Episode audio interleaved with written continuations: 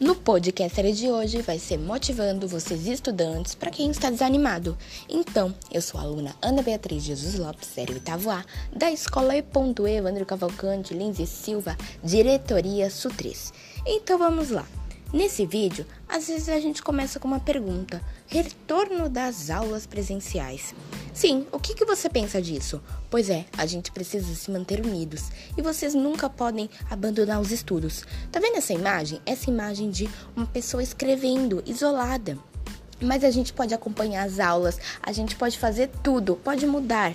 A gente pode se unir fortes, unidos e superar tudo, fazer as atividades, assistir mesmo aqueles alunos que moram nas zonas rurais, a gente pode fazer a diferença. Eles podem estudar com materiais impressos.